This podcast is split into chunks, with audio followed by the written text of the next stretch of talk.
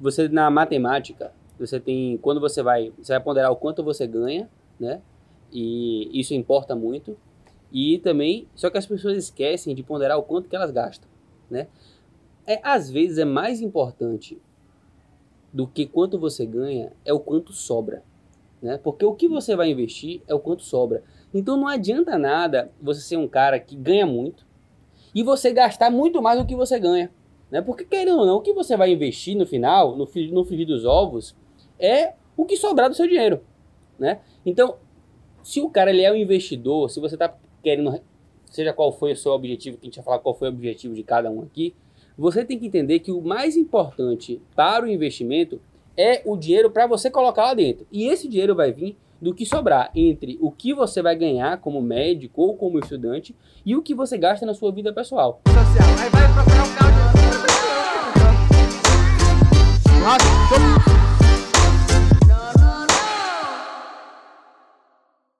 Fala galera, sejam bem-vindos a mais um episódio do Sétimo Cast, o podcast que é baseado em vivências.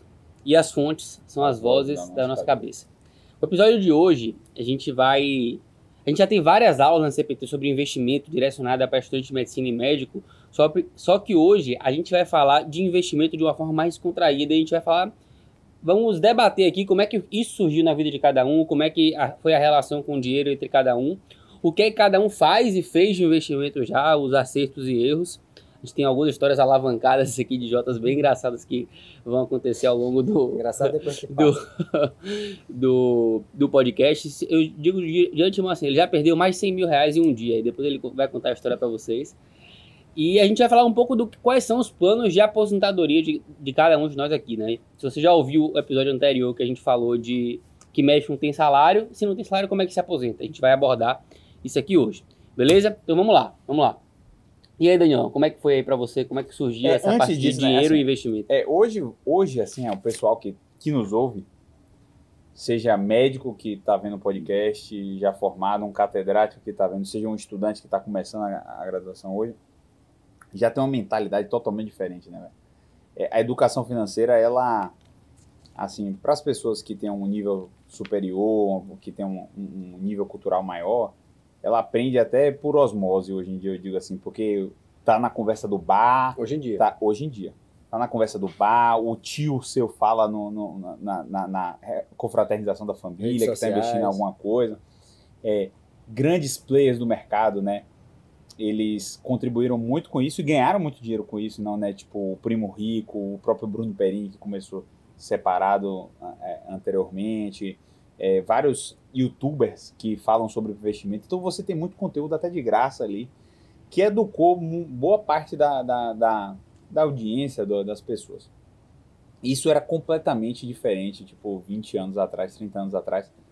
O brasileiro, que já é um povo assim ignorante em muitos aspectos, na educação financeira não era muito diferente. Era, e a discrepância que existia até para o público americano, europeu, era absurda.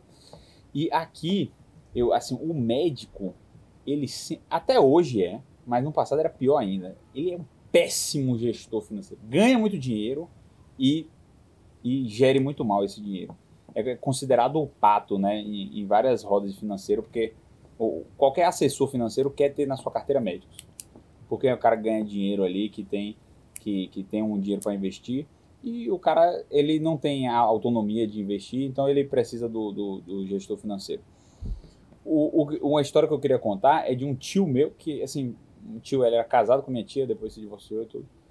E ele era cirurgião plástico, assim, catedrático e e tinha tudo, velho, assim, tinha clientela, tinha volume cirúrgico, tinha dinheiro. Mas durante a carreira eu vi várias vezes ele ir à bancarrota por maus investimentos, né? não sabia onde guardava o dinheiro, colocava tudo numa fazenda e não sabia gerir fazenda direito, era roubado por alguém na fazenda, roubava o boi, não sei o quê. E várias vezes eu vi ele com problemas financeiros, mesmo sendo o cara sendo um cirurgião plástico de relativo sucesso em uma grande capital.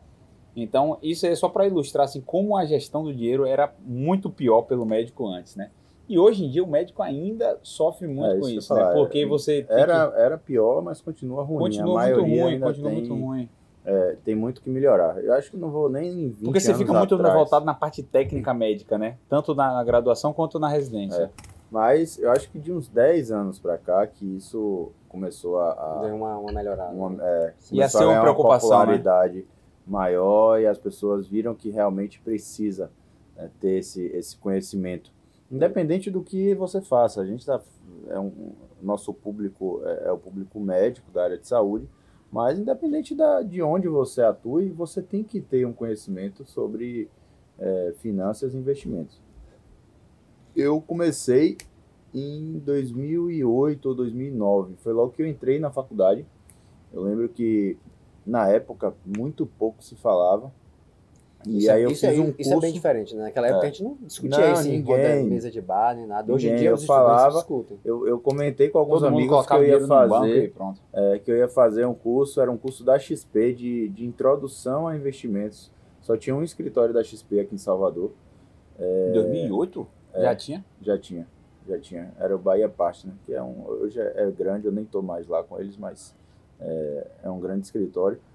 E e eu me lembro que no curso eles apresentavam, e aí Pelé na época fazia propaganda para a empresa que administra a bolsa, hoje é a B3, né, mas na época era outro nome.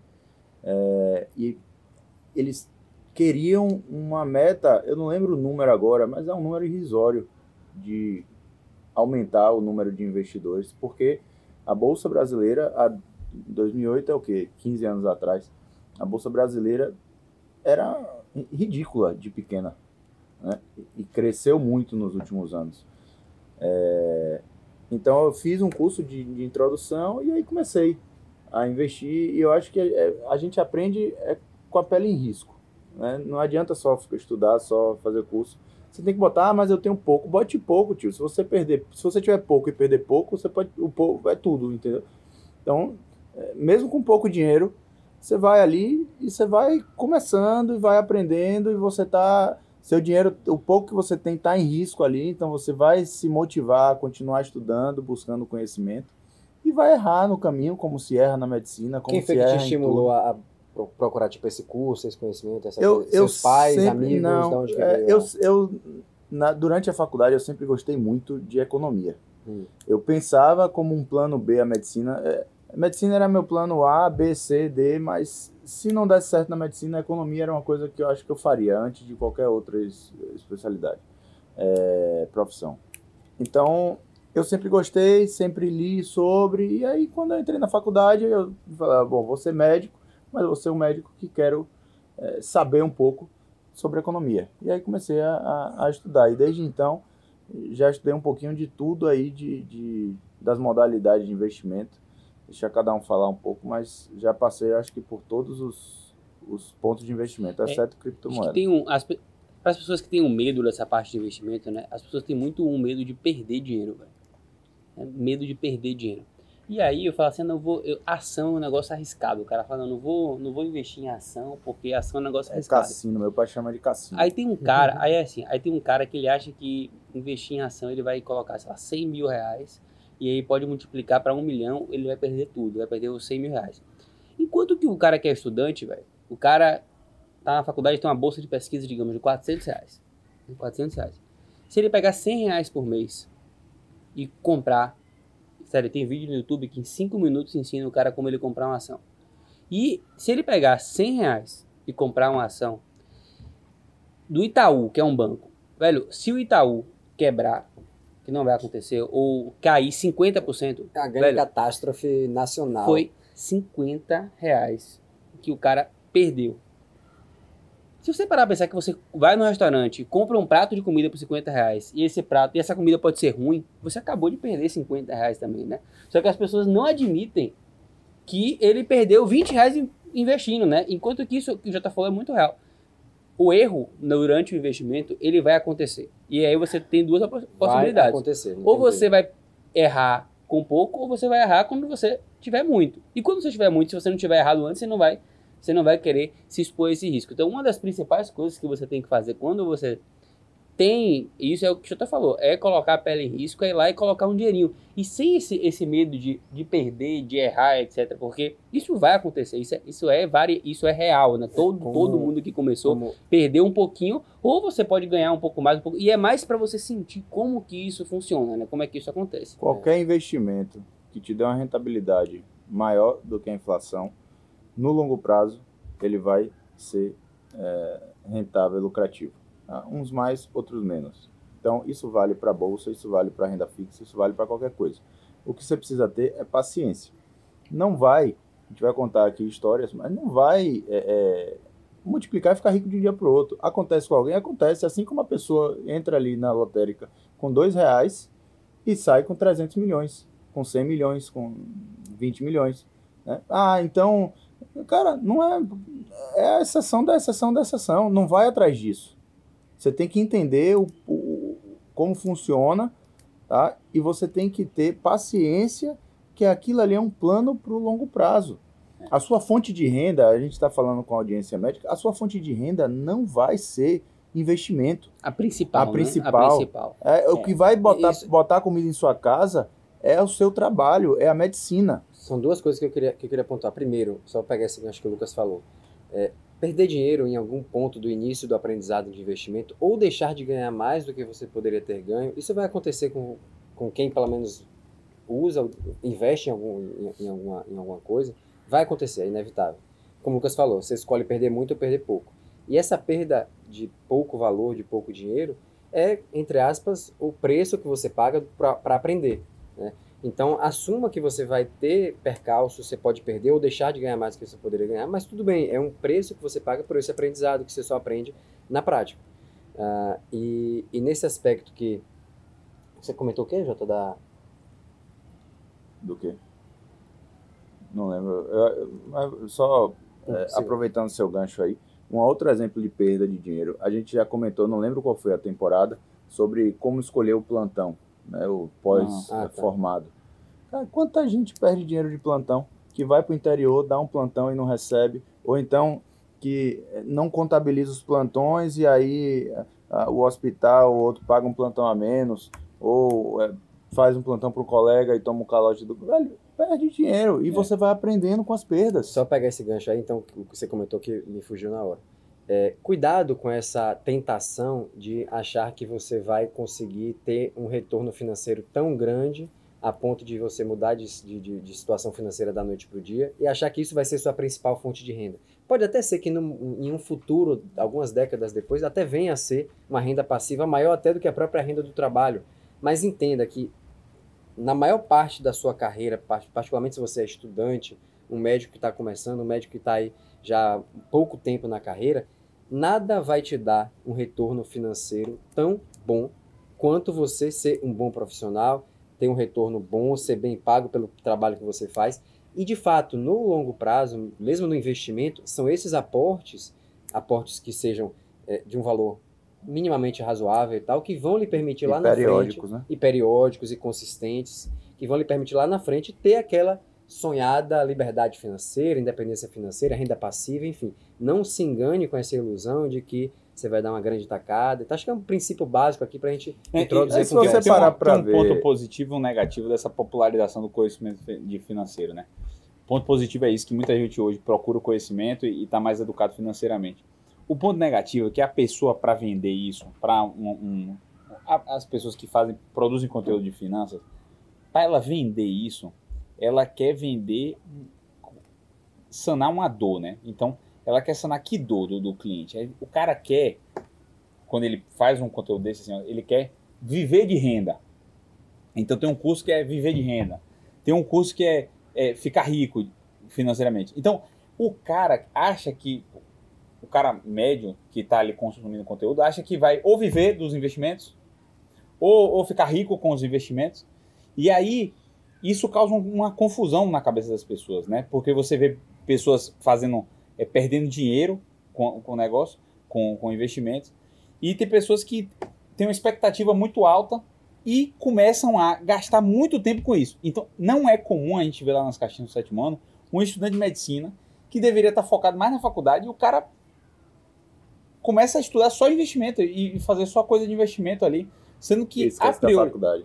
Esquece da faculdade. Sendo e, que... e eu digo nem, nem só a faculdade, né? São outras coisas que ele não tem que focar só na faculdade realmente. É, mas ele tem que focar em todos os pontos que vão alavancar a carreira a dele carreira como, dele médico. como médico. Como então, médico. Então, o primeiro. Valorizar é, o é, só, Eu tô só reforçando o que Davi já tá falando aqui. O primeiro é o seu trabalho, velho. E na profissão médica. Esse é o melhor nosso, investimento que É você o melhor. Fazer. Então, eu, eu considero isso, eu falo, e não falo só porque a gente vende a CPT, não. A CPT, para mim, é um investimento muito maior do que você, sei lá, comprar uma ação. Porque o, o ROI, o Return of Investment que você vai ter desse conteúdo na sua prática, é um valor inestimável. Assim como outros cursos que eu já assinei de minha vida, que vai ser até um outro podcast. O novo mercado me trouxe um ROI que eu assinei do Ícaro Carvalho, porque eu, hoje eu nem consumo mais. Mas ele que me deu a sacada inicial de criar o sétimo ano. Quanto que. Esse foi o melhor investimento, um dos melhores investimentos que eu já fiz, entendeu? Então, eu estava investindo em quê nessa, nesse momento? Era em uma ação? Não. Eu estava investindo em um, em um, em um na, na, na tesouro, tesouro Selic? Não. Eu estava investindo em conhecimento, né? Eu estava investindo em conhecimento. Eu estava investindo na minha carreira, na carreira de trabalho que eu posso fazer. Então, o principal é o seu trabalho. E para o médico, eu acho que investimento, a minha teoria, a gente vai falar que é como cada um hoje tem a sua filosofia de investimento, porque muda de pessoa a pessoa. Mas é, cada um só tem uma filosofia de investimento aqui porque foi estudar, né? Sim. Senão a gente não teria cada um a sua filosofia. E você só vai, vai ter a sua. E isso depende do seu temperamento, de quanto você está exposto ou não, de estar é, é, tá, é, exposto a risco tolera ou risco. não, tolera risco ou não, né? De quanto tempo você quer tá perder tempo investindo ou não. Porque eu, por é exemplo, seu... não perco 5 minutos. E qual mês. é o seu objetivo com esse investimento? E o objetivo e quanto tempo? Qual o objetivo? Tem uma, quanto tempo? tem uma coisa muito legal que eu vi de um, de um amigo meu esses dias, que é o seguinte, assim, é, você, você na matemática, você tem, quando você vai, você vai ponderar o quanto você ganha, né, e isso importa muito, e também, só que as pessoas esquecem de ponderar o quanto que elas gastam, né, é, às vezes é mais importante do que quanto você ganha, é o quanto sobra, né, porque o que você vai investir é o quanto sobra, então não adianta nada você ser um cara que ganha muito e você gastar muito mais do que você ganha.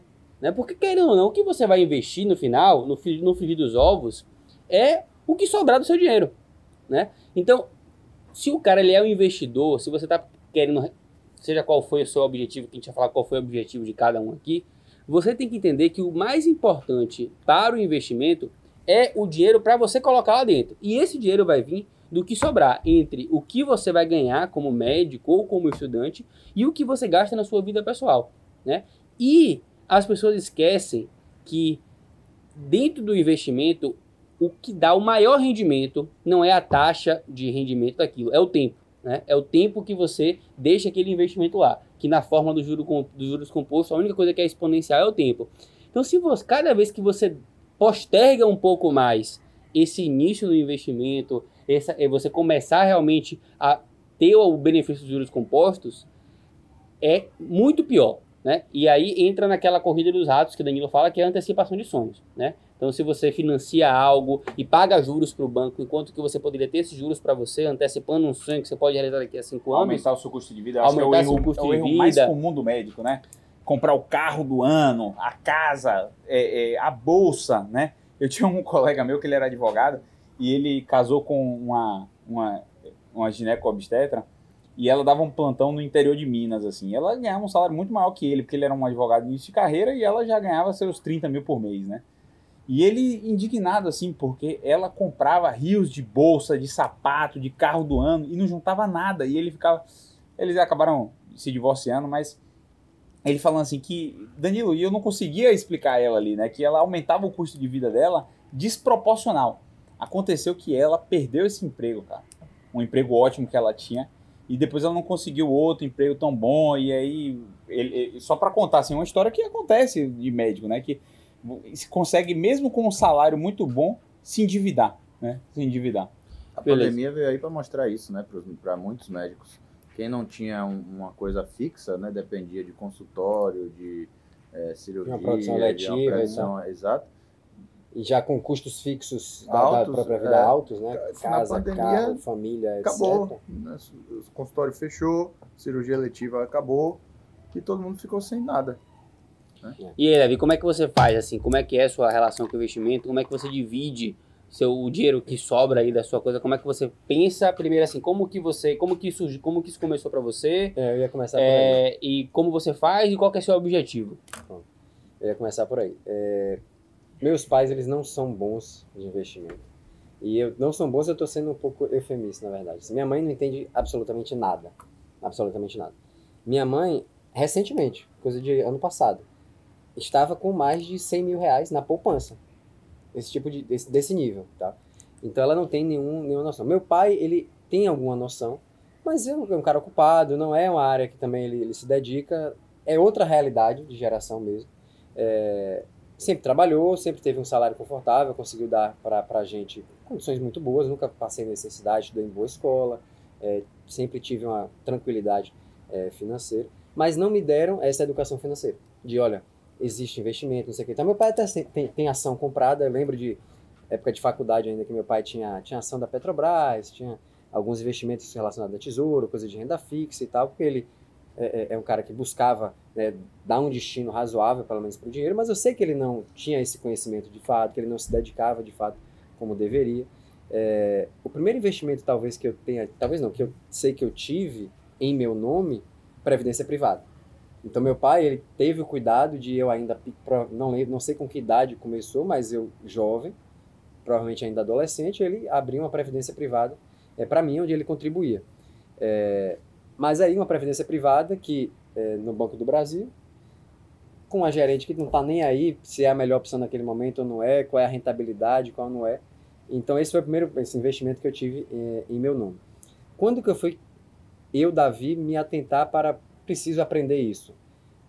Já no final da faculdade, talvez já depois de formar. É quando você começa a ganhar seu dinheiro. Pois né? é. Porque, assim, e eu digo até que demorou um pouco, porque assim, da faculdade, desde o segundo ou terceiro ano, eu consegui ter alguma rendazinha de bolsa, iniciação científica, PIBIC, aí é, trabalhinho de estatística eu fazia para um, para outro, é, criei a empresa depois, então comecei a ter um, um dinheirinho que não era tanto dinheiro, mas assim, eu nunca precisei durante a faculdade morava com meus pais, mas eu nunca precisei pedir, ficar pedindo dinheiro para eles para sair, tomar uma, viajar. Eu tinha meu negocinho ali. Não era muito, mas eu tinha e eu gastava. E eu nunca me preocupei nesses 100 reais por mês, dizer, pô, vou comprar um negócio aqui, vou ver como é que é, vou começar a fazer uma, uma, uma um investimentozinho aqui e ali para aprender, porque isso lá na frente, 10 anos, vai fazer diferença, esse tempo dos juros compostos. É, eu não tive isso. Quando eu comecei, no final da faculdade, começando a ver que você vai começar a ganhar um dinheiro de verdade, você fala, pô, pera aí, onde é que eu vou botar esse dinheiro que vai sobrar? Aí você começa a pensar. Foi aí que eu comecei a ver, pô, tem o Tesouro Selic, que é um negócio minimamente razoável aqui, seguro, renda fixa, beleza, começa por aqui. Então, o primeiro investimento que eu fiz foi isso. Mas assim, eu não tive nenhuma orientação familiar. Da parte dos amigos também, não era algo que a gente discutia em roda de amigos. Um ou outro que na, já mais avançado na época de faculdade, é, se eu bem me lembro, tinha começado já, a, talvez até trabalhar em algum escritório de coisa de investimento, alguma coisa assim. Então, surgia alguma coisa de conversa assim, mas não era o tipo de coisa que fazia parte da, da rotina discutir isso. Então, eu, eu acho que eu, eu acho não, eu comecei muito atrasado. Comecei muito atrasado. Eu já podia ter começado 10 anos antes do que quando eu comecei a, de fato investir em alguma coisa. E hoje, como é? Hoje é que você onde, onde você tem dinheiro? Aí eu, eu vou chegar lá no E como é a sua relação com o Lari também é, assim? Como você divide sua fortuna? Ou é bastante coisa. Vamos. É. fortuna aqui. Não existe nenhuma fortuna. Acho que começando no, no, passo a passo. Então, assim, previdência privada. Eu tinha uma que meu pai fez. É, comecei alguma coisa em renda fixa. Tesouro Selic, basicamente. É, acho que alguma coisa de LCI, LCA eu, eu fiz iníciozinho de residência. Mas aí eu já vou aproveitar para dar uma, uma, uma, opinião pessoal sobre é, um investimento, uma compra que eu fiz no início da residência, que hoje eu acho que não foi uma, uma, uma escolha inteligente. É, eu, se eu voltasse atrás, eu faria diferente. E muitos vão passar por esse tipo de, de decisão, a questão do financiamento. Então, terminei a faculdade, fiz prova de residência, passei para a residência na, onde eu queria, neurocirurgia da USP. O exército me chamou, tranquei a vaga, comecei a trabalhar. Comecei a trabalhar, tirando uma renda boa por mês, que devia estar girando naquela época em torno de 20 a 30 mil por mês, trabalhando com UTI e SAMU. É, e, pô, com a vaga garantida, curtindo, mas sem trabalhar demais, mas ganhando um valor que eu considero um bom valor. É, fui juntando nesse esquema. No final desse, desse ano, antes de vir para antes de ir para São Paulo, eu gastei com o quê? É, a gente gastou com viagem de, de lua de mel, o casamento meio de Larissa, é, a gente pagou, assim, completamente. Então, o que, assim, presente, alguma coisa que... Meu pai deu a viagem de lua de mel, o pai de Larissa deu o vestido de noiva. Mas o resto do, do, gasto do casamento foi eu que gastei, com o que eu tinha juntado de dinheiro. Aí é caro, eu também gastei. E é caro, também casamento é caro. E olha que eu fiz um casamento, foi para bastante gente, 300 pessoas, 300 convidados, mas foi numa casa de praia, não teve igreja, gastei pouco, pouco com flor. A gente pegou um buffet modesto, um buffet legal, mas assim, modesto, né? Um buffet top, etc. Então foi um gasto bem baixo para casamento, mesmo para hoje em dia, e na época também foi um, um custo relativamente baixo. Mas assim, tive esse gasto isso eu acho que não me arrependo disso, porque eu acho que festa, casamento, formatura e tal, é uma vez na vida. Então, é, eu acho que vale sim fazer uma festa para quem gosta de reunir a família, os amigos e tal. Para mim não existia a opção de fazer um casamento para 10 pessoas, para 20 pessoas, para famílias uhum. Se for para fazer festa, é, é, no mínimo 250, 300. Enfim, teve esse gasto. E aí vem a coisa que eu me arrependo. Indo para São Paulo, você naturalmente se pergunta: eu estou indo casado, é, eu vou alugar, eu vou comprar, eu vou financiar, o que é que eu vou fazer de apartamento? É... A opinião de meus pais, particularmente de meu pai, era que era melhor comprar do que alugar. Por aquele pensamento que geralmente a gente tem de, ao invés de você ficar pagando no final aluguel, de pagar, no final eu vou ter o nada, patrimônio. Eu vou financiar, tudo bem, tem os juros, mas no final você tem um patrimônio, né? Que queira ou não queira, a gente escolheu um lugar do lado do Hospital das Clínicas, cinco minutos andando literalmente. Não tem. No dia que eu quis alugar, eu anunciei no Story do sétimo ano. Dois dias depois eu já tinha o cara para alugar não tive gasto nenhum com aluguel. Eu aluguei no valor bom, o valor justo para ambas as partes, tranquilo, um cara que eu senti confiança ia fazer a residência e tal. Então, de fato, vai ficar um patrimônio para o futuro? Vai, num lugar que ou eu vou estar tá sempre alugando, ou eu vou estar tá indo para lá, ou vai sempre valorizar e chegar lá na frente eu vendo, retirando boa parte do que foi investido, talvez até mais do que considerando os juros. Mas, por que, que não foi inteligente? E eu, hoje em dia, vejo que foi, na verdade, uma grande, é uma grande burrice, mas não foi a melhor estratégia. Porque para financiar... Passou, eu, eu vivi isso, né? Davi passou seis anos com problema de liquidez. É. é não seis anos total, mas quatro anos pelo menos ali, problema de liquidez. Particularmente os dois primeiros anos. Porque para financiar, a parte comprar e financiar, a gente deu uma entrada alta, que não foi um dinheiro só meu, meu pai ajudou nessa entrada, e financiou um valor aí para frente. Então eu entrei na residência com família, com a mulher, ela trabalhando e eu na residência sem conseguir trabalhar, quase sem caixa, quase sem caixa. Imagina entrar em neurocirurgia para passar dois anos quase sem caixa, ou seja, durou acho que um pouco mais de um ano, ano e meio. Sem conseguir trabalhar fora. Sem conseguir trabalhar fora. É, e fiquei, até você começar a fazer um caixa e ter uma liquidez, aí você leva um ano, dois trabalhando para poder atingir uma tranquilidade. Então, eu não acho que foi uma melhor estratégia. Talvez se a gente tivesse segurado esse dinheiro, aplicado em alguma coisa que desse um retornozinho, que pagasse, mesmo que não 100% do aluguel, mas um aluguel por um, dois anos, e mesmo que eu quisesse comprar depois, comprasse já numa situação financeira de estou trabalhando, tenho uma renda, tenho liquidez, é, seria outra realidade total. Eu passei um aperto que eu não precisaria passar, entendeu? É, então eu não recomendo. Mesmo que a taxa de financiamento. Previdência claro, você ainda tem? tem eu vou chegar na Previdência.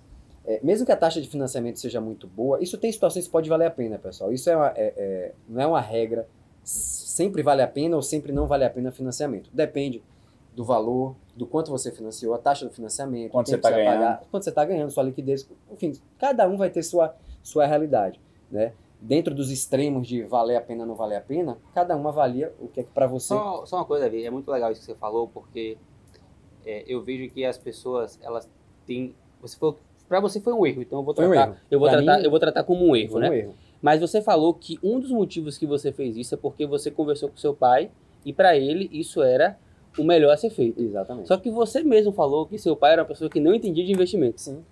E às vezes a gente tem uma dificuldade muito grande. Eu digo assim, em, tem entendimento básico. E escolher as pessoas que vão dar os nossos conselhos, né? A gente tem uma dificuldade muito, a gente tem pessoas que a gente admira às vezes. Porque o cara, assim, seu pai você pode admirar por diversas coisas. E aí você tende a querer transferir, né? transferir para outras habilidades que certamente ele não tem. Então, assim, essa, eu acho que esse é um grande aprendizado que a gente tem que ter, que a gente tem que escolher as pessoas certas para a gente perguntar as coisas certas, né? Não adianta você ter o seu, aquele seu chefe que é excelente um, um excelente neurocirurgião, um excelente tá, só que o cara teve cinco casamentos, é, separou cinco vezes e você quer pedir um conselho para ele sobre seu relacionamento, né? Não, essa não é a pessoa para você fazer Ou isso. sobre a vida que você quer ter. Sobre né? a vida que você quer ter. Então, é, tem que separar essas, essas as pessoas, os mentores que você vai ter para cada, cada, cada coisa. Era só esse É. parênteses mas Então, isso para encerrar essa conversa, eu acho que sim foi um erro. Hoje, claro que eu vejo hoje como ok, beleza, passou. Não, Não foi o fim do não mundo. pretendo me desfazer, tô, tô vivo. É, vai ser uma fonte de renda de aluguel, etc. Lá na frente, se quiser vender, vende. Se quiser manter como fonte de renda, etc. Beleza, sempre a gente vai ter em São Paulo. É, do lado do Hospital das Clínicas, um lugar que não vai ficar nunca desalugado, essa é a verdade. Mas, passando para o que Jota perguntou. É, Aí hoje tá eu morando de aluguel, Lucas morando de aluguel, Danilo morando de favor e Davi tem um apartamento em Salvador e em São Paulo. É verdade. Mas estão pagando financiamento ainda. Tudo bem que hoje o aluguel paga o financiamento, paga o condomínio e ainda sobra um negocinho. Mas eu acho que foi um erro total. Poderia ter feito isso se eu quisesse fazer em outro momento. Ou podia até não fazer. Sim. Depois pegar o dinheiro e tivesse botado em, vamos dizer assim, Bitcoin. Tava hoje com outro Mas patamar. se eu tivesse um pé de si, né? É, tivesse um pé. Plantei um pé de si lá em casa até hoje não deu nada, né? Mas sobre o. o- acho que para não ficar falando bastante, eu vou falar da questão de previdência que o Jota comentou, depois a gente entra em outros aspectos, mas previdência, para dar outro exemplo. É, o que é que hoje eu tenho? A previdência que existia do Banco do Brasil tem um negocinho lá, mas eu peguei boa parte dela, fiz portabilidade para outra, é, é, outra empresa, que acho que nem tem por que ficar citando aqui, mas é outra empresa nova, que tem uma, um, um cuidado, me parece pelo menos, diferenciado no cuidado, na, na, na gestão daquele, daquele fundo ali, daquela previdência, né, quais ativos que compõem, como que muda ou não quando muda, uma gestão mais ativa, uma gestão mais preocupada, mais atualizada. É, e eu vi que nesse tempo dos últimos dois, três anos que eu fiz essa portabilidade, a rentabilidade é completamente diferente. Completamente diferente. E meu plano é, em algum momento, porque eu não parei ainda, para chegar e tirar totalmente dessa antiga que eu tinha e jogar para essa outra que me traz uma rentabilidade melhor. Mas é isso. Em termos de plano de aposentadoria, o meu plano, de forma bem simplória e breve dizendo, eu acho que sim tem uma previdência privada, é, mas tem outras fontes de renda que vão ser é, é, fonte também dessa renda passiva lá na aposentadoria. Eu, eu perguntei da Previdência porque eu tinha uma. Eu fiz, é, quando eu entrei na residência, quando eu fui para São Paulo, eu fui- comecei a pagar uma Previdência. É, e hoje, eu, esse ano passado que eu voltei para Salvador, eu saquei toda. Né? Como eu estava com, com prejuízo, estava quase empatado elas por elas, o quanto eu coloquei, o quanto tinha, porque passou a pandemia, caiu tudo, tinha um componente do, do- da rentabilidade de de renda variável, então isso acabou zerando o ganho que eu tinha. Eram cinco anos né, de, de previdência. Imagina, cinco anos de um investimento E o dinheiro continuou igual, eu perdi acho que 100 reais. Só que isso me facilitou tirar porque como eu não estava tendo lucro, eu não paguei imposto. né? eu, é, eu- se eu fosse pagar, eu ia pagar um imposto alto em cima do, do lucro. Mas por que, que eu tinha a previdência e por que, que eu não tenho? né? O que é que eu, me fez é, mudar? Durante a residência eu tinha uma dificuldade muito grande de juntar dinheiro, porque eu gastava mais do que eu ganhava. né? Então eu não tinha como tirar alguma coisa ali para investir. E a previdência me forçava, era uma conta a mais no final do mês para pagar. Uhum. né? Então eu fiz por conta disso, porque eu sabia que eu não ia ter, por mais disciplinado que eu fosse, eu não ia conseguir. E aquele valor saindo ali da conta no início do mês me forçava a economizar o resto do mês com as outras coisas. né? Então, é, esse é um ponto positivo. O médico ele não tem um plano de aposentadoria porque não tem uma carteira assinada, não tem, enfim, é pessoa jurídica, é trabalhador autônomo. Então precisa sim pensar. Quem faz a aposentadoria do médico é o próprio médico. né? Mas aí hoje para mim parou de fazer sentido. Por quê? Porque o mesmo aporte mensal que eu fazia na previdência, hoje eu faço eu- atualmente essa parte de da, o dinheiro da previdência está no tesouro, porque agora está com taxas muito boa. muito boas. Né? E você tem um componente variável grande que daí em dois, três anos, se a- os juros cair, eu vou ganhar muito ainda em cima do valor do tesouro. Isso é uma discussão à parte. Mas estudei, fui antes de botar o dinheiro, eu li um livro só sobre tesouro direto. É, e aí, hoje eu faço aportes mensais, como se fosse uma previdência. Tá? Eu estou gerindo minha previdência. Eu não pago taxa de administração e eu não deixo meu dinheiro na mão de outra pessoa para investir. Porque hoje eu não preciso mais me forçar. O dinheiro que eu ganho, eu consigo no início do mês tirar né, e deixar aquele valor. É, independente de quanto esteja a taxa, de quanto aquele valor eu tiro todo mês. Então, é, hoje, como é que eu faço? Né? Vou começar do hoje, depois eu conto os erros lá para trás, que a vida de investimento já é longa, eu já errei muito. Hoje, é, eu tiro cerca de 10% do, do que eu ganho, divido entre a renda fixa, que seria o equivalente à previdência, né, que é essa parte pensando no longo prazo da aposentadoria. Então, dos 10 eu boto 5 lá e 5 eu jogo para a conta no exterior, né, para tentar tirar um pouco, dolarizar um pouco do patrimônio né, nos Estados Unidos. E lá eu invisto na bolsa americana focado em ações que dão dividendos. Lá. Aqui minhas ações não são focadas em dividendos é baseado realmente no, no valor da empresa, da empresa, no crescimento da empresa. Porque a empresa que gera dividendo, né, se você pensar, ela, ela não está crescendo, porque ela não está reinvestindo o lucro, ela está distribuindo. Em toda distribuição Aqui, de dividendo tem um certo desconto no valor da ação. Né? Exato. Mas é isso, ela, ela chega, ela, ela é uma empresa lucrativa, mas o lucro ela não reinveste. O que, a gente, o que, é que a gente faz com o sétimo ano para o sétimo ano crescer? A gente não tira um centavo tudo que a gente tem de lucro, né, a gente reinveste na empresa. Até hoje, já mais de um ano de empresa, e é assim que a empresa vai crescendo. Então, teoricamente, uma empresa que paga muito dividendo, ela não cresce tanto. Não é que é uma empresa ruim, mas ela não cresce, ela estagnou ali. Né? Então, eu deixei a parte de dividendo para os Estados Unidos. Daqui, invisto na bolsa também. É, e é basicamente isso. É, o, o principal é você estudar e entender. Né? O momento atual, a gente está com a taxa de juros alta, alta né? se você estiver ouvindo esse podcast em 2025, a gente está em 2022, a taxa está bem alta, em 12%. Primeiro mês ali, pós-pandemia. É. Então, hoje a renda fixa está atrativa.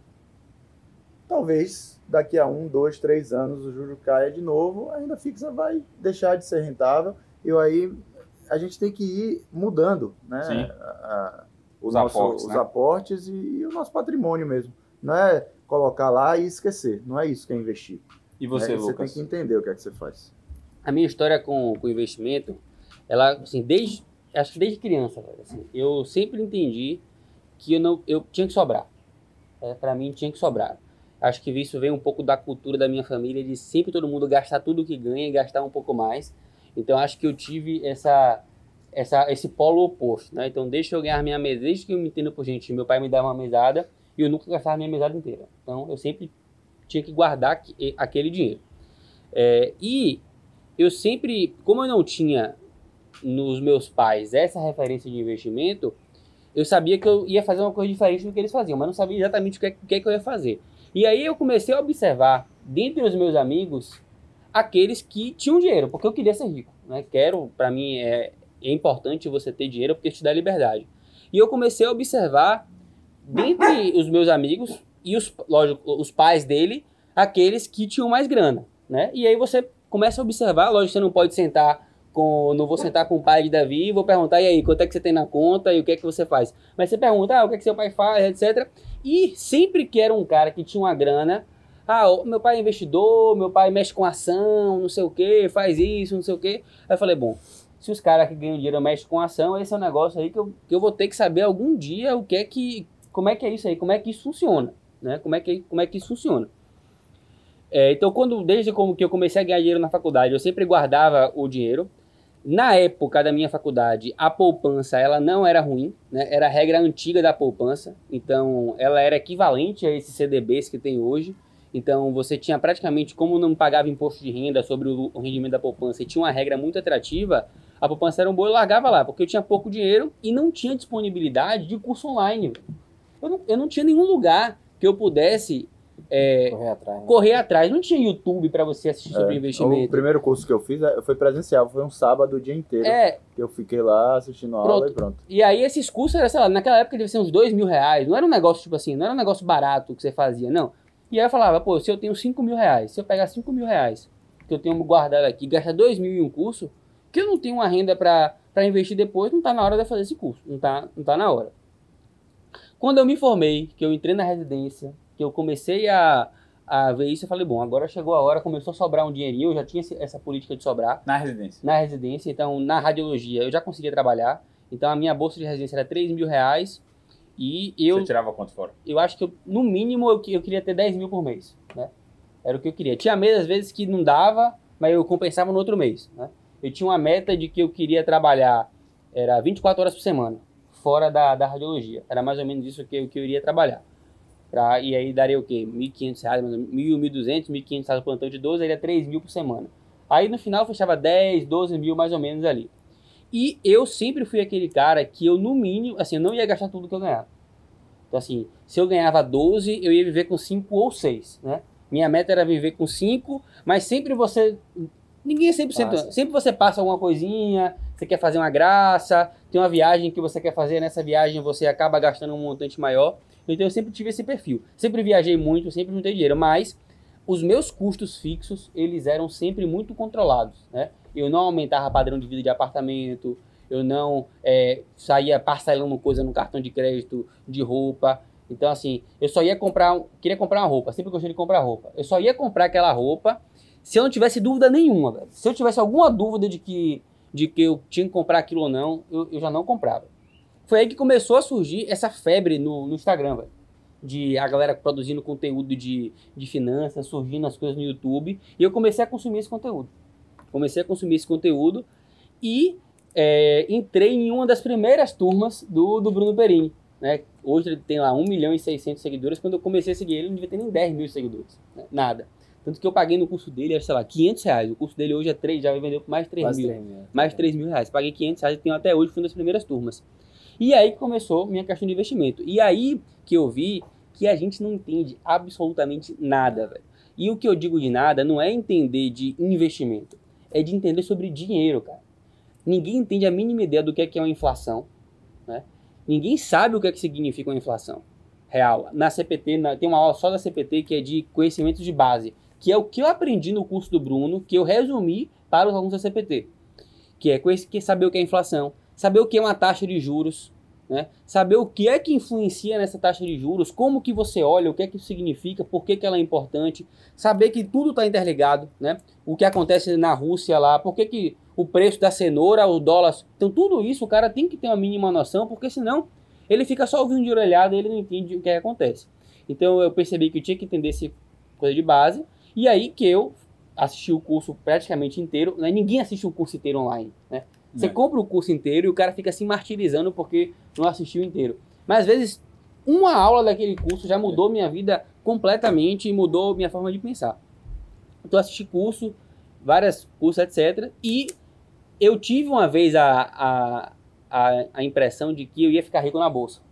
Né? Por eu ter vi, ver os pais dos meus amigos mexer com bolsa, então eu achei que, bom, se eu- quando eu tiver um dinheirinho para ganhar na bolsa, eu vou começar, sei lá, com. Eu lembro que meu avô, meu avô me deu 10 mil em um dia, 20 mil no outro, e 10, 10 mil no outro, para eu começar. Eu falei que queria e ele me deu esse dinheiro. Eu- depois eu devolvi esse dinheiro para ele, né? devolvi, mas foi quando eu comecei a investir na bolsa, porque eu não queria arri- arriscar o meu dinheirinho, né? não queria arriscar o meu dinheiro. E eu achava que era assim, ah, não, eu vou ler algumas coisas aqui na internet de ação, vou ver uns gráficos aqui, um negocinho, e vou investir. Aí eu ganho 10% nesse ano, eu, quando, eu, quando, sub, quando eu subir, eu, eu vendo, e aí você sempre acha que isso vai acontecer, né? Sempre você acha que você vai conseguir prever quando o mercado vai subir e quando ele vai descer. E aí você via que, não, que era você passava muito tempo no celular vendo as coisas e que não, não tinha como você prever. E eu vi que não era, não era esse o caminho. né? Não era esse o caminho de ficar ali o dia inteiro é, comprando e vendendo, comprando e vendendo, porque se tem um cara, velho, muito inteligente, que estudou só para isso, fazendo isso o tempo inteiro, em uma casa de análise, em uma profissão, um cara que, que é muito mais competente que eu, ele E não que consegue. Ele erra, erra, né? Ele erra, ele não consegue prever como que eu, na minha Ingenuidade. ingenu, assim, ingenuidade mesmo, ia É? achar. é, eu acho que a gente tende a achar que a gente é muito melhor do que a gente é. Sim, é um viés, né? Eu Um quase fiquei rico. Quase. Uhum. Foi E, muito perto. e aí eu vi isso, né? E vi esse cara, não sei o que, comecei a seguir as pessoas, né? Comecei a buscar a minha filosofia de investimento. Eu não tinha ainda essa filosofia de investimento, né? Mas uma coisa foi, sempre foi acompanhada comigo, que é eu sempre, eu tinha que viver, meus custos fixos ali, eles tinham que ser no máximo 50% do que eu ganhava. No máximo. Sempre, sempre é assim, né? No máximo isso. Então, foi quando eu, aí assim, e aí eu percebi, ah, não, eu vou fazer tal coisa, vou olhar tal coisa, e eu percebi que cada vez que eu investia, eu perdia muito tempo fiscalizando esses investimentos, né? E eu via que, tipo assim, eu tava na minha residência, às vezes, querendo aprender um negócio que eu ia aprender ali, e querendo saber o que estava acontecendo com minha grana. E eu percebi que, velho, esse não é o caminho, né? O que vai botar dinheiro na minha... o- os meus investimentos, eles não podem tirar a minha paz do meu trabalho. Não pode concorrer com o que realmente me dá o dinheiro para fazer esse investimento, porque não é ele que vai fazer. E aí eu comecei a buscar soluções para eu fazer isso. E aí, o que é que eu faço hoje, né? Hoje, eu compro um relatório anual, né? Esse relatório é do, do Richard Rittenband, que é caro, eu pago 5.500 por mês. E é um relatório que é só de investimento no exterior, 5.500 por mês? por ano. Ah, É. Por ano. por mês foi caralho. É. Não, E é por ele, ano. Por ano, se ele beleza. paga 5.500 por mês, né? É, Não, e ele sim, só sim. gasta 50% do que ele ganha, e nesse 50% está embutido um custo mensal de 5 mil, ele Eu ganho muito. É, mas não é isso, não, é por ano. E eu só comprei isso quando eu vi que valia a pena, né? Que esses 500 por mês ali va- valeria a pena. E o que é que eu faço hoje? Hoje, eu divido minha, pelo menos 50% do que eu ganho, eu quero ter fora do Brasil, né? Isso eu quero que aumente. Então, eu mando dinheiro para fora. Esse, eu não entendo nada do mercado americano. Nada. Eu não sei o que é que é as ações Fora do país, você comprar. investe através de uma, uma seguradora, uma, corretora. Corretora, corretora. Eu invisto pela Avenue. É isso. É, E ele manda o relatório. E aí ele divide o relatório dele. Mas, assim, para o pessoal saber que hoje em dia é muito mais fácil do que era antigamente você É, investir fora. Tem corretoras no Brasil que você consegue fazer É. isso. E aí ele manda um relatório dividido. Então ele divide o quanto que você vai ter, ele divide é, de criptomoedas, quanto que ele vai ter em ações, quanto que você vai ter em renda fixa, quanto você vai ter em outros commodities. E dentro disso ele indica qual ativo de qual coisa, né? E cada semana ele vai, sal- vai atualizando esse relatório. Então, é extremamente diversificado minha carteira hoje. Eu invisto em criptomoedas, commodities tipo ouro, prata, é, imóveis nos Estados Unidos, que são os fundos imobiliários nos Estados Unidos, tudo isso. E assim, eu não perco nenhum tempo é, acompanhando, esco- roda, né? escolhendo, porque eu prefiro, é meu tempo é muito mais bem gasto, né? Uma coisa escassa. Se eu tenho uma pessoa que eu confio para fazer isso, né? E aí, galera, você vai pensando, mas o meu assessor, ele não pode fazer isso para mim? O, o grande lance disso é O que conflito o conflito de interesse, porque você não paga o seu assessor. Então ele ganha a depender do produto Que ele que vende. ele vende para você. E às vezes esse produto não é o melhor que ele Exatamente. Ou, ou até assim, pode ser um assessor que ele não tenha esse tipo de, de implicação, ele ganha de acordo com o, o valor que tem de patrimônio ali, ou de acordo com a rentabilidade que ele lhe traga. Mas não Mas- tem, isso não tem. Não existe isso não. O cara que com a rentabilidade não, não, não tem, é muito difícil. Não, assim, existir, existe. Assim, o cara que é é remunerado, ele não tem nenhum, nenhum rabo preso com nenhuma, nenhum tipo de, de ativo. Só que o que eu ia colocar é, esse tipo de assessor, muitas vezes é um cara mais independente, ou uma, ou uma empresa mais independente. É uma boutique, né? É é uma, uma coisa pequena.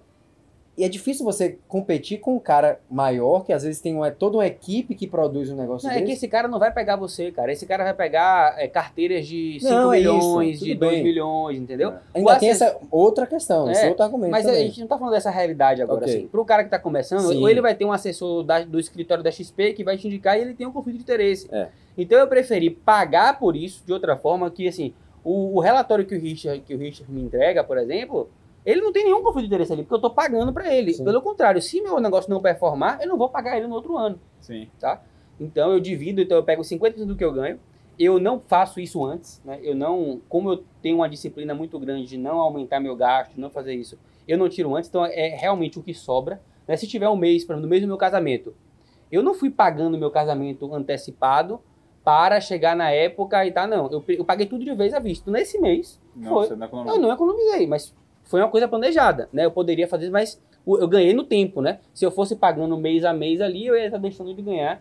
E tudo é matemática, né? Tudo é matemática. Então, é isso que eu faço. E do ponto de vista de aposentadoria, essa é a minha aposentadoria, né? O meu investimento hoje, ele é 100% focado em eu me aposentar.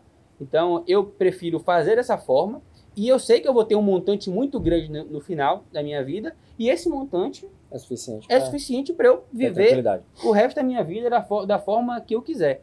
Tá? Então, é, é, a minha história... E você foi... é segurado enquanto esse montante não existe. Exato. Então, você eu... paga um seguro de vida, Exato. que se você acontecer qualquer coisa agora com você, o seguro cobre essa parte. Exato. E se você não, se você não acontecer nada, com fé em Deus, no final da sua vida você vai ter esse patrimônio. Eu tenho esse é... patrimônio que é meu seguro, que é, o que é meu seguro. seguro de vida. Então, a grande, o grande lance é você entender que a sua aposentadoria não é uma responsabilidade do governo, se você quiser terceirizar para uma previdência privada, não é o que eu gosto, mas é válido também. Tem seus pontos benéficos também. Talvez não seja a mais é, renta, a maior rentabilidade é, que você eu, vai ter. Eu, mas... não, eu não vejo como uma, uma, uma, Você não deve ter isso como única alternativa. Eu vejo como uma coisa que complementa dentro dessa questão de diversificação, que tem vantagem de questões sucessórias também, etc., que às vezes compensa. Mas tem outras formas de fazer isso também. Sim. É, eu, eu, assim, meus pais também, além de não saberem nada de investimento, têm uma relação muito ruim com o dinheiro. Assim. Meu pai e minha mãe sempre viveram no zero.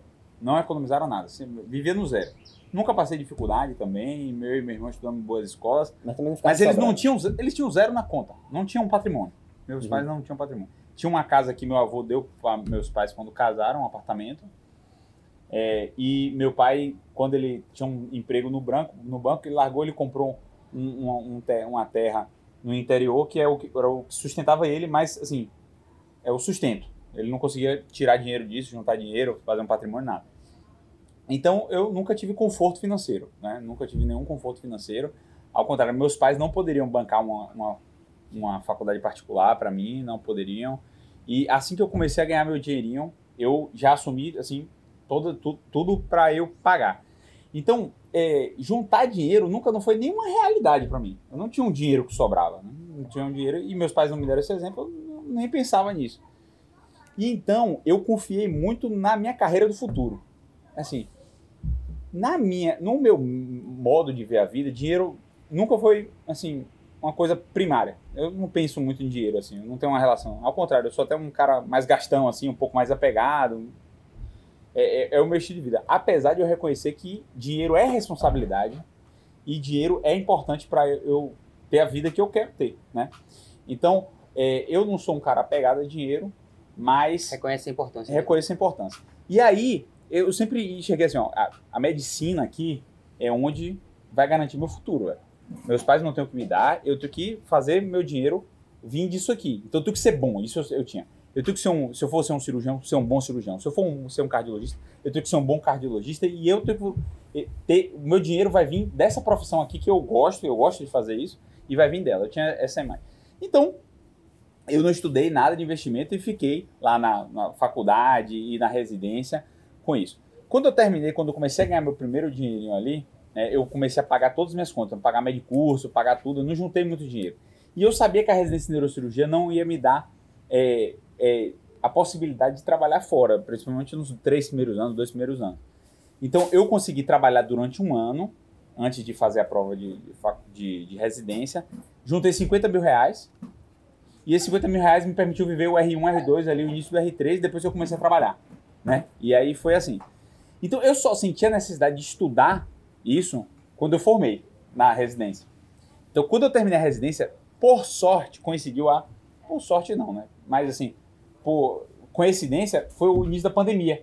Eu tinha muito tempo para estudar. Eu, a, meus empregos diminuíram muito, eu tinha muito tempo em casa, não era mais residente, e aí eu comecei a estudar. Aí eu fui, YouTube, é, acho que eu nem cheguei a assinar curso, podcast, é, ler muita coisa, ler livros, ler esses livros que são os, os best-sellers, né? Tipo, Pai Rico, Pai Pobre, é, Segredo da Mente Milionária, é, O Investidor Inteligente. Eu comecei a ler esses livros e comecei a ler bastante sobre isso aí, e foi aí que eu adquiri o conhecimento que eu tenho hoje. Mas antes disso, logo que eu formei medicina, um colega meu investia em ações, e ele me apresentou um site que é o Baster.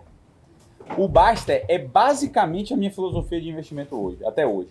Eu li o site do Baster todo naquela época, só que eu não tinha dinheiro para investir, então não comprei ação naquela época. Quando eu voltei para a pandemia, eu comecei a estudar essas coisas, eu falei assim, pô, eu lembro daquele Baster que falava coisas parecidas com o que tem aqui no Investidor Inteligente, coisas parecidas aqui com o que o pai rico, pai pobre fala. Aí eu peguei, assinei a plataforma Basta, eu gasto acho que é 180 reais por ano. É, é muito pouco assim, eu pago a eles.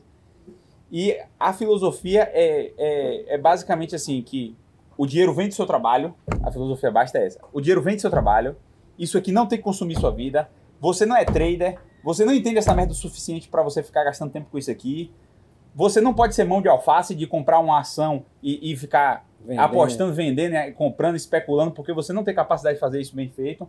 Então, a filosofia basta é diversifique os investimentos, diversifique os investimentos para você é, se tornar mais é, antifrágil. mais antifrágil, né? Você tá ali diversificado.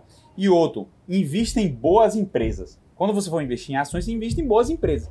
Empresas, então, que dão lucros, empresas que estão há muito tempo no mercado, empresas que crescem de forma consistente, empresas que têm uma boa gestão. E aí ele tem um, um ranking, basta, que ele ranqueia as empresas. Quais são as empresas que têm uma boa gestão? Ele tem um, os parâmetros dele e coloca lá. Então eu assino a plataforma basicamente para quando eu for comprar as empresas, olhar o ranking dele lá das empresas e escolher a ação que eu vou alocar. Tem uma ação de, de empresas americanas e de empresas brasileiras. Então hoje como é que eu faço?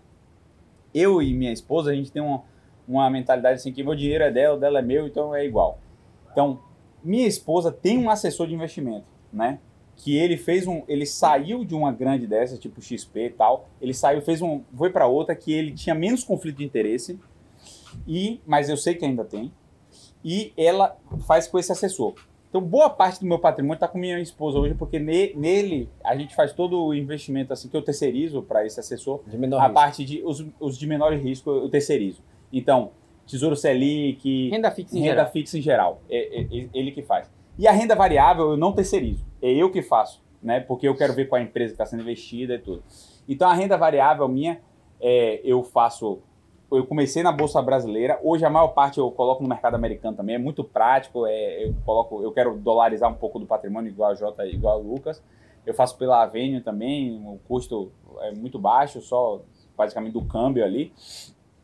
E eu compro boas empresas americanas e compro o índice né, americano. É, é basicamente o que eu faço. Empresas que estão nesse ranking do Basta, que são empresas lucrativas todo ano, que são empresas confiáveis. Então eu tenho, sei lá, Mastercard, é, Facebook, Google, é, Meditronic, que é uma empresa que eu, que eu confio porque eu vejo matéria da Meditronic, vejo que é bom, médico, eu tenho ações da Meditronic também. Então, a parte, essa parte eu faço com o meu dinheiro, o resto quem junta o dinheiro é Natália e eu pago as contas do mês, entendeu? Então a maior parte do dinheiro que é juntado é do salário de Natália e a minha, é, eu pago todas as contas e, que sobra? sobram o que sobrar um pouquinho, seja 10% sobrou esse mês, seja 20% no outro, sobrou 5% nesse mês, eu compro, eu invisto em renda variável. É basicamente assim que é Eu a minha não- metade de investimento. eu- E eu não gasto, assim, 5 minutos do meu tempo para fazer isso. Eu não fico, como a mentalidade é, eu sou sócio de boa empresa, eu não tô nem aí pra cotação, velho. Eu não vejo o gráfico, não sei como é que estão hoje, não sei se estou ganhando ou perdendo, porque o meu investimento é a longo prazo. Eu só penso nesse, nesse, nesse retorno aí daqui a 10, 15, 20 anos. Então eu não olho isso e eu não perco dinheiro. É só a hora de comprar ação ali, 5 minutos eu faço Você isso. só perde o dinheiro, na verdade, se você vender aquela É. ação. Você, tem, você não tem dinheiro ali, né? Você tem um. É que nem uma casa, né? o papel Você- da É empresa. que nem uma casa. Se você tem seu apartamento, você não tem uma cotação do seu apartamento ali. Porque se você quiser vender hoje, agora, seu apartamento, provavelmente você vai vender por muito menos do que, do que ele vale, né? Mas ele tem um preço naquele, só, só- você só não está vendo. É, eu queria só fazer um paralelo, que é muito E legal. contar a história de Jota É, depois. contar a história de Jota, que é deixa pro final, que a história é muito boa, né? Que é a diferença da sua escolha de especialidade e investimento. né? Porque existe uma relação muito grande, que é o seguinte: Danilo, Jota e Davi são cirurgiões. A tendência deles ganharem dinheiro é muito maior no longo prazo, né? Então, a remuneração que Jota e Danilo, Davi faz, não sei se ele vai seguir a parte de mais vascular, não sei dizer tanto quanto se aumenta tanto assim ou não a parte de intervenção. Mas do cirurgião em si, o cara que faz o procedimento, abre a cabeça, abre a barriga, faz lá o, o procedimento, você vai ganhar muito mais daqui a 10 anos do que você ganha hoje. Muito mais. Né? Então, é, isso te dá uma segurança. E eu sabia naquela época que eu estava investindo. Eu não estava investindo no mercado financeiro, mas eu estava investindo em mim.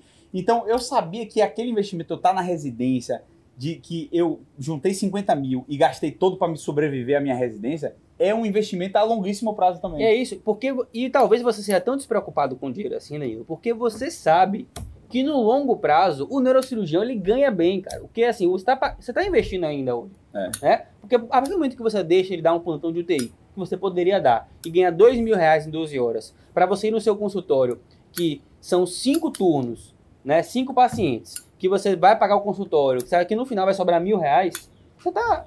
É uma escolha que você está fazendo né? E você está fazendo isso por quê? Porque você sabe que no longo prazo isso vai te trazer um retorno muito maior. E... Mas tem algumas especialidades que você não vai aumentar muito o que você ganha, cara. Né? O anestésio, o rádio, ele não vai aumentar. Eu não vou conseguir cobrar daqui a um. No meu plantão de radiologia, que eu ganho 2 mil, não vou cobrar 5 mil nesse plantão. Vai ser talvez menos até do que eu ganho hoje. Então a minha chance de amplificar o meu ganho é ganhando com o tempo, com os juros compostos. Isso, é, exatamente. E, isso é, assim, o tempo que eu... De... E as pessoas têm que parar a pensar o que, é que elas querem. Porque, assim, o tempo que eu demorei até começar a ganhar dinheiro, e hoje eu ainda ganho, assim, não pouco, mas pouco comparado a qualquer outro médico, ainda é um investimento a longo prazo. Sim. Né? Ainda é e você quer correr esse risco, ou você quer estar submetido a isso, porque muita gente pergunta, um dia perguntaram lá e eu resolvi jogar limpo assim, quanto é que vocês ganham? Aí eu falei, a Luca ganha tanto, Jota ganha tanto, Davi ganha tanto, e eu ganho tanto. Eu era o que ganhava menos ali.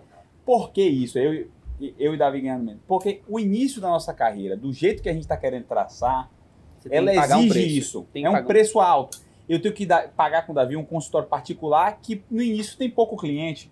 E eu tenho que investir tempo ali. Eu tenho que estar disponível, porque se eu quero um paciente particular, eu tenho que ter disponibilidade. Então não posso ficar dando um monte de plantão. Eu tenho que estar com tempo livre, né? Eu tenho que estar. Então isso tudo é um preço que eu estou pagando. Enquanto o cara que de, desde o R1 de anestésio ele já estava dando plantão fora, o R2 de anestésio estava dando plantão, o R3 estava dando plantão fora, o cara, quando ele está 10 anos depois de formado, o cara já tem um patrimônio de, de alto, muito desde mais que ele saiba fazer, Sim, desde que ele não seja o gastador. O gastador Essa que é o grande lance. Exatamente. Você comentou aí, Daniel, da sua relação com a Natália em relação à parte de financiamento, os gastos, etc. E esse é um ponto que a gente pensou em justamente discutir também, né? como que cada casal é, lida com a questão financeira. Que é um outro episódio do podcast. Mas essa questão financeira aqui também. E eu vou trazer um, uma outra questão que é pergunta de caixinha eventualmente também, né? Como que é relacionamento médico, não médico, casal que um é médico, outro não é médico e tal. E esse é um ponto que é, é, quem é casado com médico e não é casado com médico também vai perceber isso e vai ter que adequar e saber como lidar. É muito diferente, né? Um casal que os dois são médicos Sim. e um casal que é um médico e um não médico. Diferente Porque... a parte financeira, tá? Sim, galera? é isso que eu tô colocando. A parte pessoal, isso aí vai de cada um, pode ser, não faz nenhuma diferença. Na parte financeira, é como a gente fala, o médico ganha muito bem. É um patamar completamente diferente de qualquer outra profissão.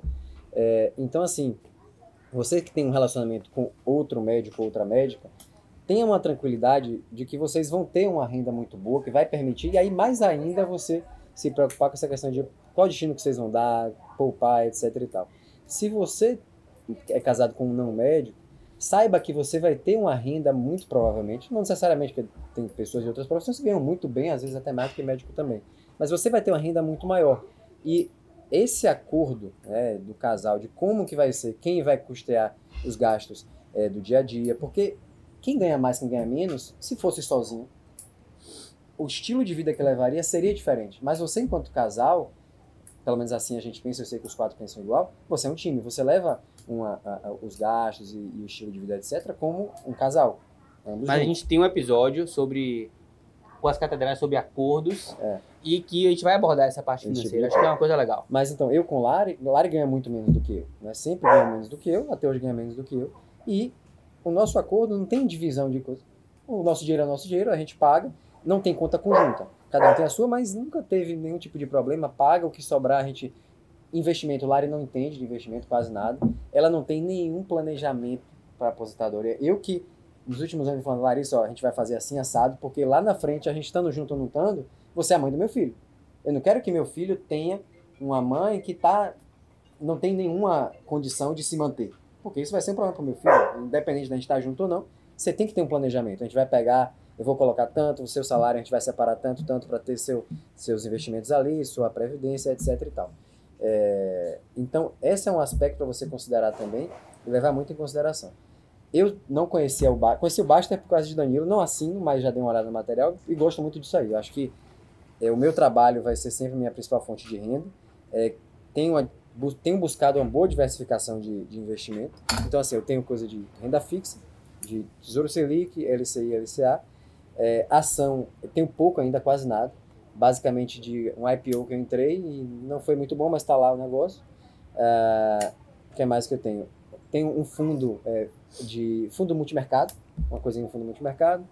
Tem um fundo de maconha que eu botei um dinheirinho, porque em algum momento vai dar um retorno, botei uma, uma migalhazinha lá.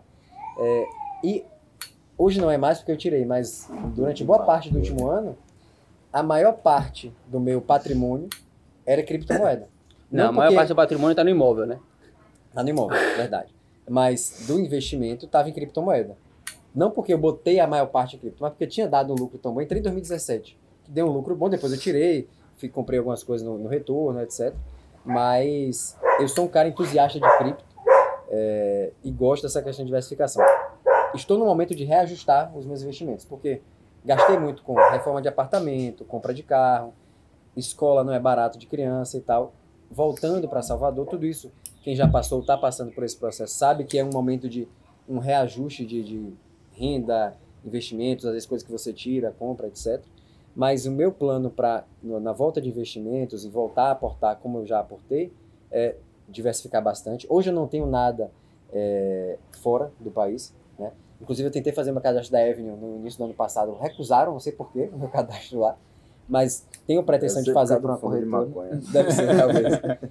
E o que eu tinha dolarizado no meu patrimônio, no meu investimento, era criptomoeda, porque é naturalmente dolarizado mas é voltar a aportar e com um aporte acima do que se geralmente considera como razoável, como seguro para criptomoeda, porque eu sou realmente muito entusiasta e eu acho que ainda tem uma pernada muito boa para vir em diversos segmentos de blockchain, criptomoedas, etc.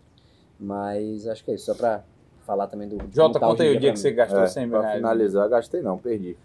É, eu, na pandemia, né, diminuiu muito, eu já tinha terminado a residência também, né, e diminuiu bastante trabalho fora, e aí eu fiquei consumindo e estudando bastante sobre investimento. E aí comecei a estudar sobre opções, né, que é, é uma, uma modalidade aí que você pode tanto usar ela como um seguro de sua carteira de investimentos, né, é como se fosse um seguro de um carro, que você compra ali para caso tenha uma variação, oscilação muito grande para cima ou para baixo, você acaba ganhando e, e minimiza a sua perda no papel, na ação. Como você pode usar para se alavancar, né? E aí eu estava estudando, tal, comecei devagarzinho, com um pouquinho, etc, e foi dando certo, foi dando certo. E eu fui ganhando confiança. Começou com quanto, João? eu comecei, tipo, com 500 reais, daí depois aumentei para mil, depois para dois mil. Aí, tipo, com, com 500... Para esse tipo de investimento, tem opções? Pra, é, com as opções. Aí, 500 é, eu ganhei dois mil, aí eu voltei, tirei mil e, e aí continuei com mil, fui para quatro, eu falei, rapaz, tô, tô bom no negócio, tô entendendo como é que funciona. Trader. Agora vai. Aí pronto. Aí aumentei e fui para 30 mil, né, de, deixei disponível ali 30 mil para eu mexer com opções. E aí esses 30, em uma semana, viraram 130. Aí eu tava é, aí agora, o cara. É, é, aí foi, agora Sou vai. bom nisso aqui. Falei, velho, 130, eu cheguei em 130 e foi uma, uma, foi uma, uma operação é, muito arriscada, mas ainda poderia ser mais arriscada. né? Aí eu falei. Final de semana que vem eu tô milionário. Exato, eu falei, eu vou transformar esse 100 em um milhão. E aí vai de 30 para um milhão, eu vou virar Vou virar um case. Um case. Case é. de sucesso. Vou vender um curso de trader. e aí, isso eu conversava muito com Laila. Né? Antes, eu falava muito. Laila tá achando o que disso? Tava dando certo, tio. Porque ela, que achar ruim? Não, mas ela, ela em nenhum momento falava, não, tira um pouco, não sei o que. Não, aí eu falei, eu falei, amor. Porque Lari com cripto, até, a partir do momento que eu comecei a ter uma grana muito boa com cripto, porque tava valorizando muito, ela falava, amor, tira, tira um pouco, não sei o que, tira, não sei o que. Não, vai, vai ter mais, vai ter mais. Deu certo no final, mas assim, ela ficava. E, e o casal vai ter isso, né? Quando um tá fazendo uma coisa mais arriscada, às vezes o outro vai ficar, não, peraí, não vai, tal, tem certeza, tira, não tira. É, aí eu. Esse, esse 100 eu conversei com ela. Falei, é o seguinte, tem essa operação aqui, tá? É, eu se a, a, ação só fazia subir, subir, subir e tava toda uma euforia, era a bolsa recuperando da pandemia, né? Depois de todos aqueles circuit breaks, etc. E tinha um, um, cara na, na internet que, por coincidência, não, ele não foi a minha motivação para investir nesse, nessa ação. Mas... bem rápido. Eu não consegui aproveitar essa, a, a queda da bolsa na pandemia. Eu queria ter, tá, estar com dinheiro sobrando naquele momento. Eu tava com pouco também. Mas eu, peguei, mas é, mas é eu isso, peguei empréstimo no isso, banco. Isso é uma coisa importante. Isso você é uma ter coisa dinheiro em caixa. mas é isso. É porque as pessoas acham que, é, ah não, eu vou colocar aqui em ação, porque se cair eu compro mais. Só que a grande questão é que quando cai, Cai muito, tudo. é porque alguma coisa deu errada, cara. E se alguma coisa deu errada, pode ser que deu errado para você também, velho. Então pode ser que nesse momento Você seja um com momento que sobrando. você não vai ter a liquidez para você É. ir lá e, a, e, e- e- a carteira de investimentos, isso é uma coisa que eu aprendi recentemente. Você não se liga para isso, mas ter dinheiro sobrando dentro Dinheiro da em sua carteira caixa, de parado, em sem caixa, render parado, nada, é, sem render é nada, importante. é, é importante. Porque Muito você não importante. consegue aproveitar a oportunidade da, se você não da, tiver. da minha recomendação, o cara em cada ativo Tem ele um coloca percentual um que ele- percentual de caixa. Pois é. E aí, aí eu montei uma outra operação com opções alavancada até o pescoço. Pra você ter ideia, para você alavancar, né? é, quando você alavanca, seus, seus ganhos são muito altos. Eu ganhei 300% em uma semana, né? De 100 para 130. É, 300 a De 400. 30 para 130. É, de 30 para 130. É, e só que a perda também, você pode perder tudo e ficar no negativo. Né? Porque você está usando um dinheiro que você não tem. É, e aí eu aí fui pro jogo, montei a, a operação toda e tal, e aí falou, não, agora vamos. Era, eu me lembro, ia, a empresa que eu estava investindo aqui ia abrir uma, um IPO nos Estados Unidos.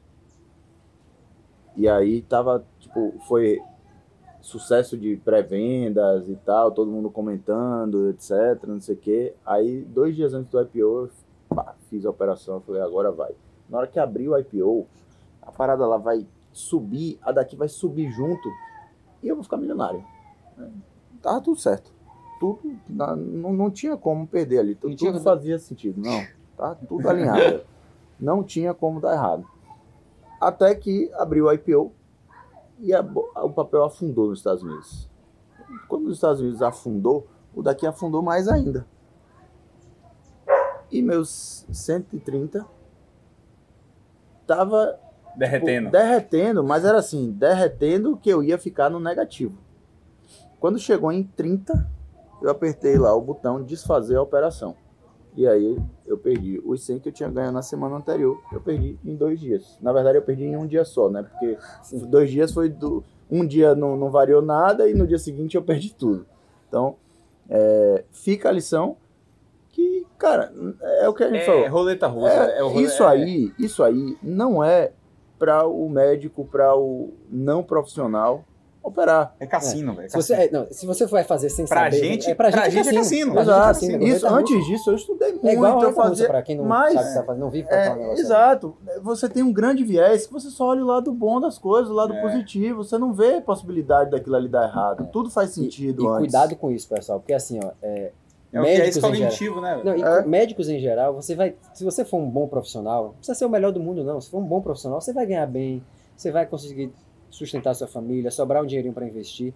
Mas se você entrar numa enrascada e adquirir dívidas estratosféricas, você vai levar anos para se recuperar disso. E aí pode comprometer toda essa aquele futuro que não é mais como era antigamente. Você pode comprometer décadas da sua vida e da sua família por conta de uma, uma ganância que você teve um momento, uma, uma- uma- um erro com dinheiro grande. Então, acho que a mensagem final, erre com dinheiro pequeno, se a gente pudesse deixar uma Comece mensagem, logo. Comece a minha logo. seria, comece ontem. Uma, uma Pega- outra Qualquer 50 reais, 100 reais, começa. Outra grande ali, lição. Vai estudando. que muita gente perde tudo, né? Quando começa com essa coisa de trader, de tal, e aí começa a perder, começa a ir cego atrás de recuperar.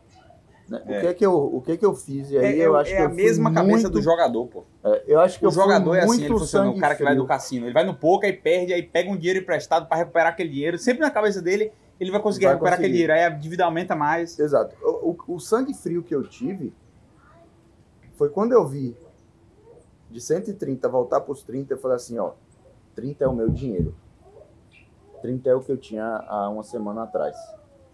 Né? Esse 100 que eu ganhei já era, eu já perdi. E eu, acabou, esse negócio não é para mim. Cancelei, tal, saí realizando o prejuízo e pronto. E depois disso eu nunca mais, agora não. Agora, como eu estudei, eu sei, eu uso a opção como proteção do meu papel.